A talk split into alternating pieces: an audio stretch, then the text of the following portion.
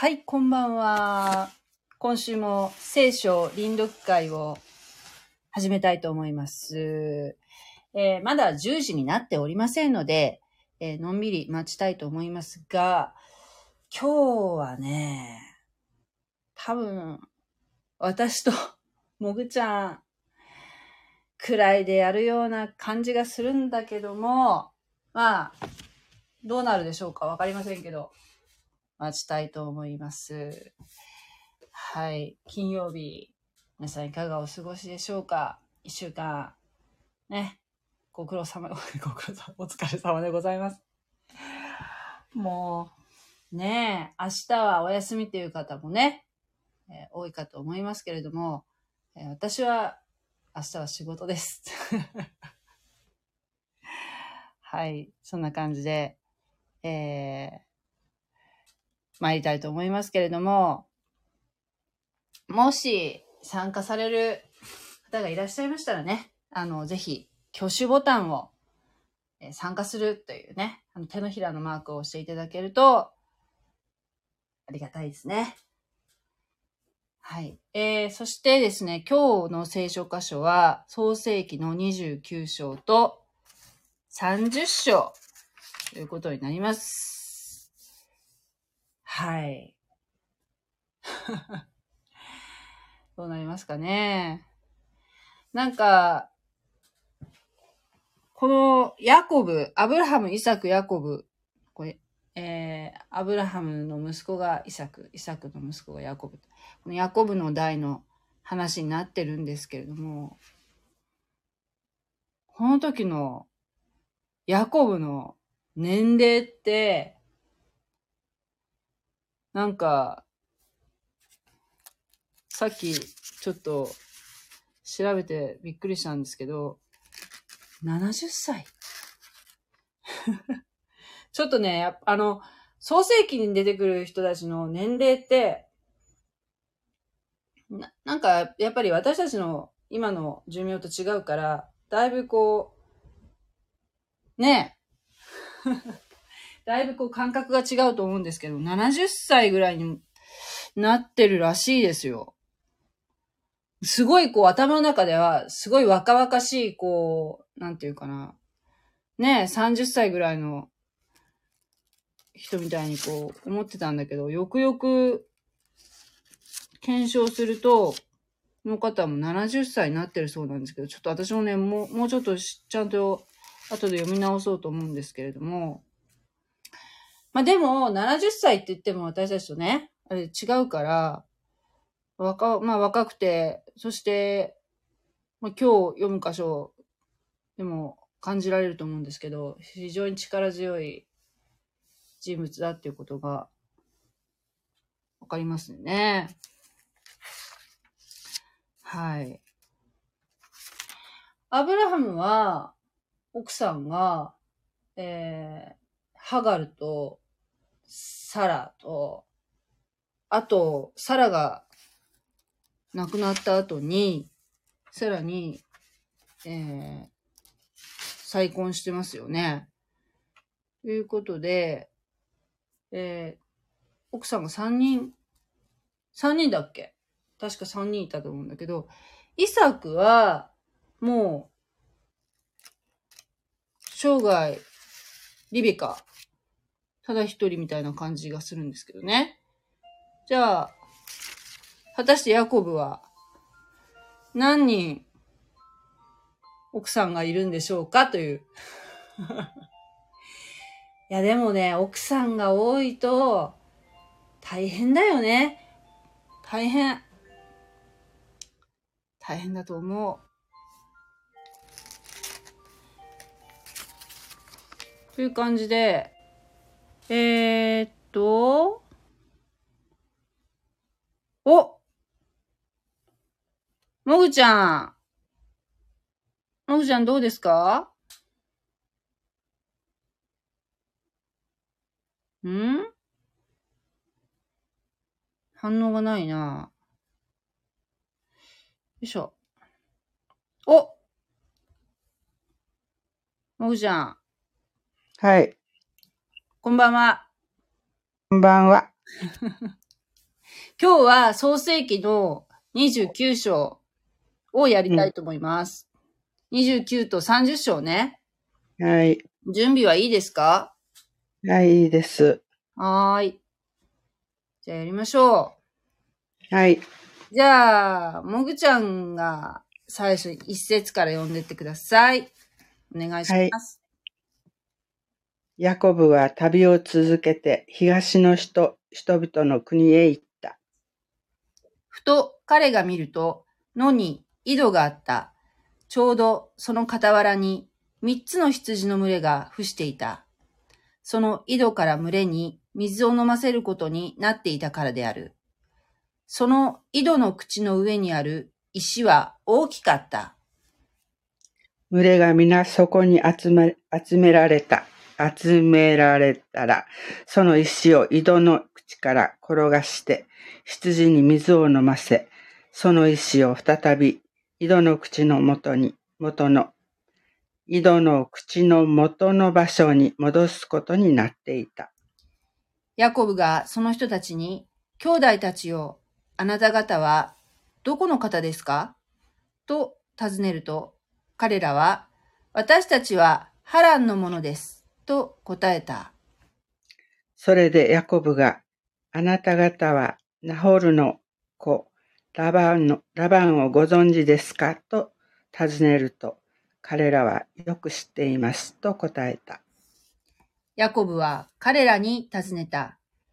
その人は元気ですか？すると彼らは、元気です。ほら、娘のラケルが羊を連れてやってきます。と言った。ヤコブは言った。ご覧なさい。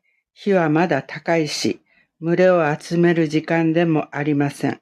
羊に水を飲ませて、草を食べさせに戻ってはどうですか？すると彼らは言った。そうはできません。胸が。皆集められて井戸の口から石を転がすまでは、それから羊に水を飲ませるのです。ヤコブがまた、まだ彼らと話しているとき、ラ、ラケルが父の羊の群れを連れてやってきた。彼女は羊を飼っていたのである。ヤコブは母の兄、ラバンの娘、ラケルと、母の兄、ラバンの羊の群れを見ると、すぐ近寄って行って、井戸の口の上の石を転がし、母の兄、ラバンの羊の群れに水を飲ませた。そしてヤコブはラケルに口づけし、こ声を上げて泣いた。ヤコブはラケルに、自分は彼女の父の甥いであり、リベカの子であることを告げた。彼女は走って行って、父にそのことを告げた。ラバンは妹の子、ヤコブのことを聞くとすぐ、彼を迎えに走って行って、彼を抱きしめて口づけした。そして彼は自分の家に連れて帰った。ヤコブはラバンにことの次第をすべて話した。ラバンは彼に、あなたは本当に私の骨肉だ、と言った。ヤコブは彼のところに一ヶ月滞在した。ラバンはヤコブに言った。あなたが私の親類だからと言って、ただ、ただで私に使えることもないだろう。どういう報酬が欲しいのか言ってもらいたい。ラバンには二人の娘がいた。姉の名はレア、妹の名はラケルであった。レアは目が弱々しかったが、ラケルは姿も美しく、顔立ちも美しかった。ヤコブはラケルを愛していた。それで、私はあなたの下の娘、ラケルのために、7年間あなたにお仕えします、と言った。ラバンは娘を他人にやるよりは、あなたにやる方が良い。私のところに留まっていなさい、と言った。ヤコブはラケルのために7年間仕えた。ヤコブは彼女を愛していたので、それもほんの数日のように思われた。ヤコブはラバンに言った。私の妻をくだください。約束の日日々が満ちた満ちたのですから、彼女のところに入りたいのです。そこでラバンは、その土地の人たちを皆集めて、祝福、祝宴を催した。夕方になってラバンは娘のレアをヤコブのところに連れて行ったので、ヤコブは彼女のところに入った。ラバンは、また娘のレアに、自分の女奴隷、ジルパを彼女の女奴隷として与えた。朝になって見ると、それはレアであった。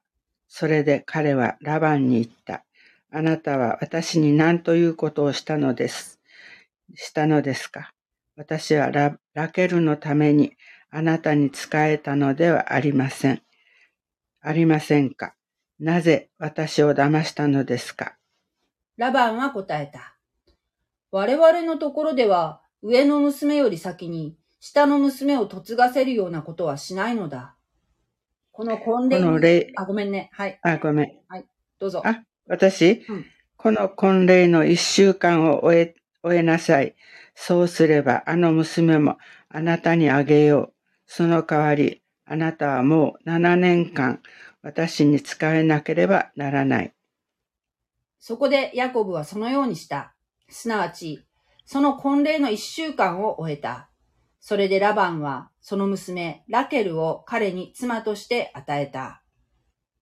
ラバンは娘のラケルに自分の女奴隷ビルハを、ビルハを彼女の女奴隷として与えた。ヤコブはこうしてラケルのところにも入った。ヤコブはレアよりもラケルを愛していた。それでもう7年間ラバンに仕えた。主はレアが嫌われているのを見て、彼女の体を開かれたが、ひん？体を開かれたが、ラケルは不妊の女であった。レアは身ごもって男の子を産み、その子をルベンと名付けた。彼女が、主は私の悩みをご覧になった。今こそ夫は私を愛するでしょう。と言ったからである。彼女は再び、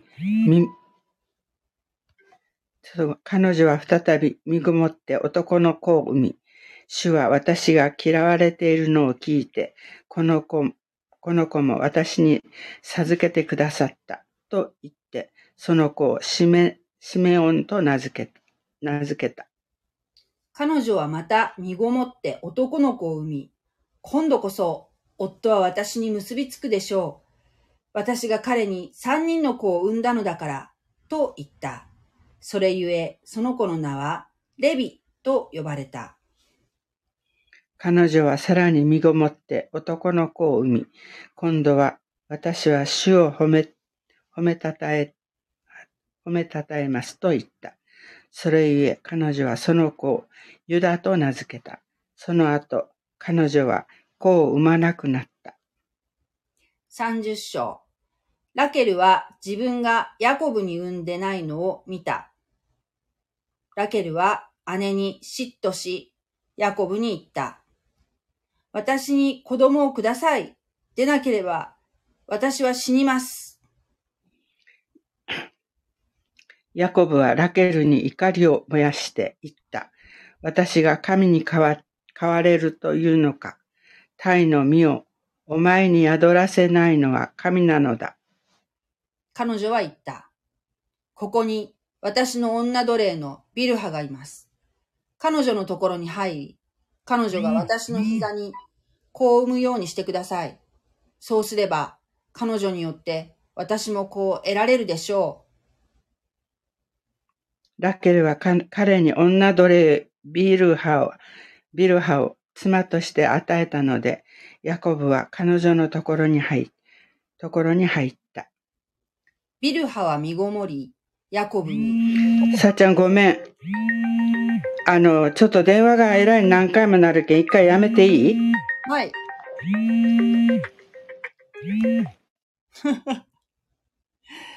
はあ。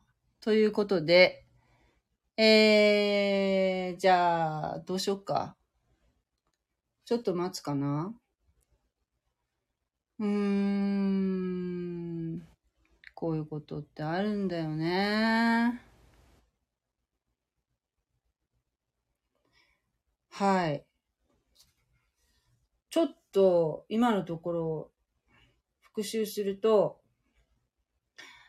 えー、ヤコブは、ラケルを愛したんですよね。妹の方のね。だけど、結婚式の初夜初夜の日に、えー花嫁はベールをかぶってるから、えーそれが、その、ヤコブは、隣に寝ている女性が、ラケルだと思ってたんだよね。ラケルだと思ってたんだけど、朝になってみると、それは姉のレアだったんだよね。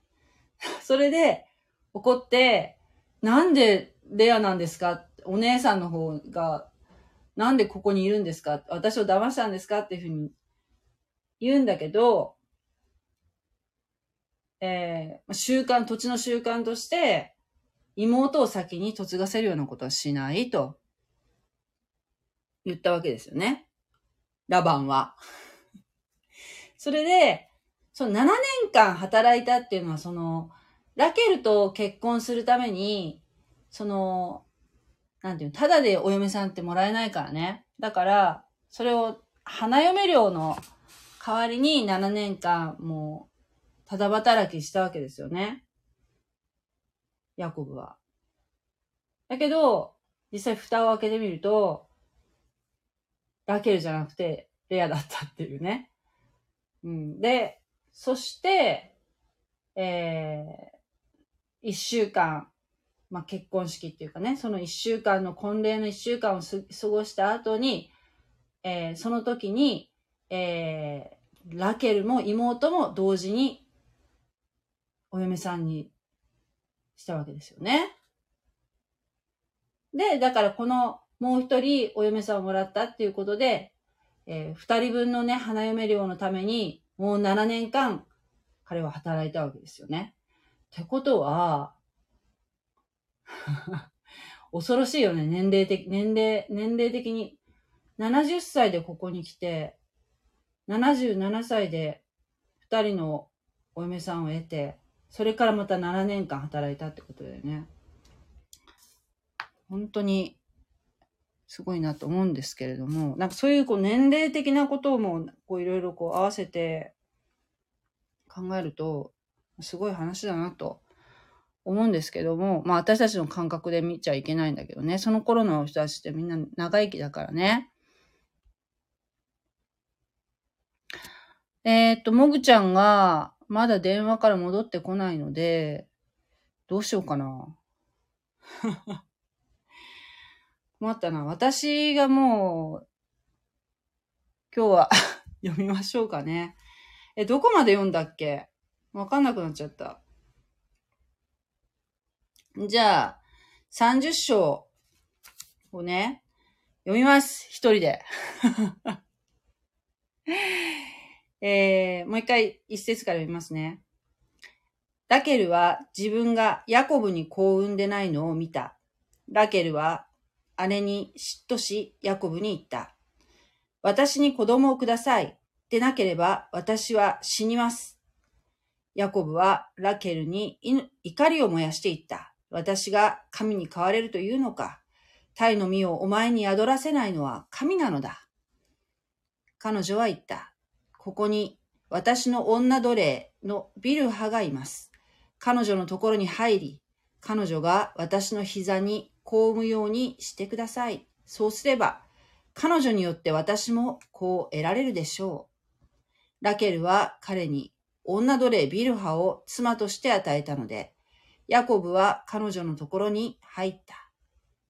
ビルハは身ごもり、ヤコブに男の子を産んだ。そこでラケルは、神は私をかばってくださり、私の声を聞き入れて、私に男の子を与えてくださった。と言った。それゆえ、彼女はその子をダンと名付けた。ラケルの女奴隷ビルハは再び身ごもってヤコブに二番目の男の子を産んだ。そこでラケルは、私は姉と死に物狂いの争いをして、ついに勝ったと言って、その子をナフタリと名付けた。レアは自分が子を産まなくなったのを見て、彼女の女奴隷、ジルパをヤコブに妻として与えた。レアの女奴隷ジルパはヤコブに男の子を産んだ。レアは幸運が来たと言って、その子をガドと名付けた。レアの女奴隷ジルパはヤコブに二番目の男の子を産んだ。レアは、なんと幸せなことでしょう。女たちは私を幸せ者と言うでしょう。と言って、その子をアシェルと名付けた。さて、麦の借り入れの頃、ルベンは出て行ってので、恋なすびを見つけた。そしてそれを母レアのところに持ってきた。するとラケルはレアに、どうかあなたの息子の恋なすびを少し私にくださいと言った。えー、レアはラケルに言った。あなたは私の夫をとってもまだ足りないのですか？私の息子の恋なすびまで取り上げようとするのですか？ラケルは答えた。では、あなたの息子の恋なすびと引き換えに、今夜、あの人とあの人にあなたと一緒に寝てもらいます。夕方になってヤコブは野から帰ってきた。レアは彼を出迎えて行った。あなたは私のところに来ることになっています。私は息子の恋なすびであなたをようやく手に入れたのですから。その夜、ヤコブはレアと寝た。神はレアの願いを聞かれたので、彼女は身ごもってヤコブに5番目の子を、男の子を産んだ。そこでレアは私が女奴隷を夫に与えたので、神は私に報酬をくださったと言って、その子をイッサカルと名付けた。レアはまた身ごもってヤコブに6番目の男の子を産んだ。レアは言った。神は私に良い賜物をくださった。今度こそ夫は私を尊ぶでしょう。彼に6人の子を産んだのですから。そしてその子をゼブルンと名付けた。その後、レアは女の子を産み、その子をディナと名付けた。神はラケルに心を止められた。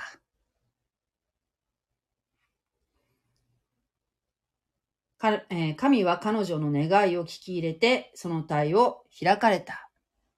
もぐちゃん。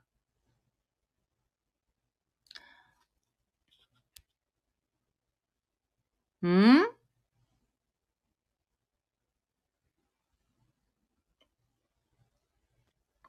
もぐちゃん。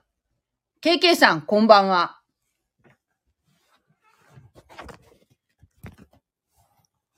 ああ、こんばんは。こんばんは。ご飯食べてます途中ですけど参加してくださいますか？ああ、ああ、できます？多分大丈夫です。えーっともぐちゃん。もぐちゃん？もぐちゃん30。章のどこまででしたっけ？えっとね、えー、っと、今どこ、えっとね、22節まで読みましたね。はいとても長いんですよね。ちょっと待ってください。もぐちゃんは、聞こえますか？うーん、なんか、あ聞こえませんね。おかしいね。ということ、じゃあちょっと、あ、なんか手が出てきた。何なんだろう。意味がわからない。なんか多分押すところ間違ったら。もぐちゃん参加できますか？マイクボタンが車線入ってない？今。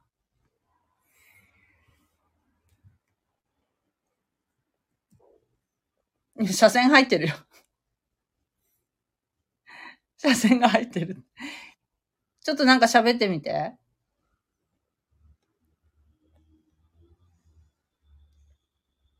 でも聞こえないね。聞こえない。ちょっと残念。じゃあ、えっとですね、23、30章の23節から、KK さん読んでいただけますか？はい。えお願いします。ー彼女、あはい。お願いします。はい。えー彼女は身ごもって男の子を産み、神は私の目を取り去ってくださったと言った。彼女はその子をヨセフと名付け、主が男の子をもう一人、私に加えてくださるように、と言った。ラケルがヨセフを産んだ頃、ヤコブはラバンに言った。私を去らさせて、故郷へ、故郷の地へ帰らせてください。妻たちや子供たちを私にください。彼女たちのために私はあなたに仕えてきました。行かせてください。あなたに仕えた私の働きはあなたがよくご存知なのですから。ラバンは彼に言った。私の願いをあなたが叶えてくれるなら、あなたのおかげで主が私を祝福してくださったことを私は占いで知っている。さらに言った。あなたの報酬は、報酬をはっきりと申し出てくれ。私はそれを払おう。ヤコブは彼に言った。私がどのようにあなたに仕え、またあなたの家族が私のもとでどのようであったかはあなた自身がよくご存知です。私が来る前は、あなたの財産はわずかでしたが、増えて大き多くなりました。私の行く先々で、主があなたを祝福されたからです。一体、いつになったら私は自分の家を持てるのですか？彼は言った。あなたに何をあげようか。ヤコブは言った。何もくださり、くださるには及びません。もし私に次のことをしてくださるなら、私は再びあなたの群れを飼って守りましょう私は今日、あなたの群れを皆見て回りましょう。その中から、ブチゲとまだらげの羊をすべて、子羊の中では黒毛のものをすべて、ヤギの中ではまだらげとブチゲのものを取り分けて、それらを私の報酬にしてください。う。後であなたが私の報酬を見に来られたとき、私の正しさが証明されるでしょう。ヤギの中にブチゲやマダラゲではないものや、子羊の中に黒毛でないものがあれば、それはすべて私が盗んだことになります。ごめんなさい。するとラバンは言った。よろしい。あなたの言うこ言う通りになればよいが。ラバンはその日、島毛とマダラゲの親木とブチ毛とマダラゲの目ヤギのすべて、すなわち、身に白いところのあるもののすべて、それに黒毛の子羊のすべてを取り除けて、息子たちの手に渡した。そして自分とヤコブの間に3日分の距離を置いた。ヤコブはラバンの残りの群れを飼った。ヤコブはポプラ、ポプラやアーモンドや鈴掛の木の若枝を取り、それらの白い筋の皮を剥いで、若枝の白いところをむき出しにし、皮を剥いだ枝を群れが水を飲みに来る水溜めの水舟の中に群れと差し向かいに置いた。それで群れのヤギたちは水を飲みに来たとき、盛りがついた。こうして羊やヤギは枝の前で交尾し、島毛、ブチ毛、マダラ毛のものを産んだ。ヤコブは羊を分けて、その群れがラバンの群れの島毛のものとすべての黒毛のものに向かい合わせになるようにした。彼は自分の群れを別にまとめておき、ラバンの群れと一緒にしなかった。また強い群れにさ盛りがついた時に、ヤコブはいつもあの枝を水舟の中に群れの目の前に置目の前になるように置き、枝のところで交尾させた。うーんと、ごめんなさいね。しかし、弱い群れの時は、時にはそれを置かなかった。こうして弱い者はラバンのものとなり、強い者はヤコブのものとなった。このようにして、この人の大いに富み、この人は大いに富み、多くの群れと男女の奴隷、それにラクダとロバを持つようになった。はい。アーメン。アーメン。ありがとうございます。はい。はい。えーっと、もぐちゃん。はい。聞こえる？聞こえる聞こえる。あら、もう終わったよ。なんか操作間違えたみたいでね。ん？操作間違え操作た見ていいのかなうん。バイクにもなってる、なってたのにな。うん。ごめん。なんか途中で何度も、あの、拒否したのに電話が何度もかかってきたもんやけんね。ああ、そう。休養やったのかなと思って出た。いや、休養じゃないのにかけてある。3、4回ね、ダメってしたのにね。うん。だから、ひょっとして何かあったかなと思って出たけど、大丈夫やった。で、あの、心配事でも、戻ろうとしたら、全然あなたの声は聞こえるけどね。うんうんうん。私の声があなたのとこにいかんやったという。ああ、なるほどね。うんちょっと、この話したら、ま、わるわからなかったね。ねえ。まあ、スマホでもよやかった。言うことを聞いたら、ってるからね。なんかすごい雑音がするね。私、私の？なんだろう。車の音？いや、なに、静かよ、ここは。僕のとこも静かですけど。なんそかしますね、音ね。う。で、ダーザ音がするね。まあ、でも、ざーっと音30章までありましたね。うん。次回は31章と32章をやりますので、また、よかったら、お二人ともご参加ください。よろしくお願いします。頑張ります。どうやったらいいか。うん、ありがとうございました。ありがとうございました。おやすみなさい。はい、おやすみなさい。はい、ありがとうございます。はい、失礼しはいます。失礼します失礼します。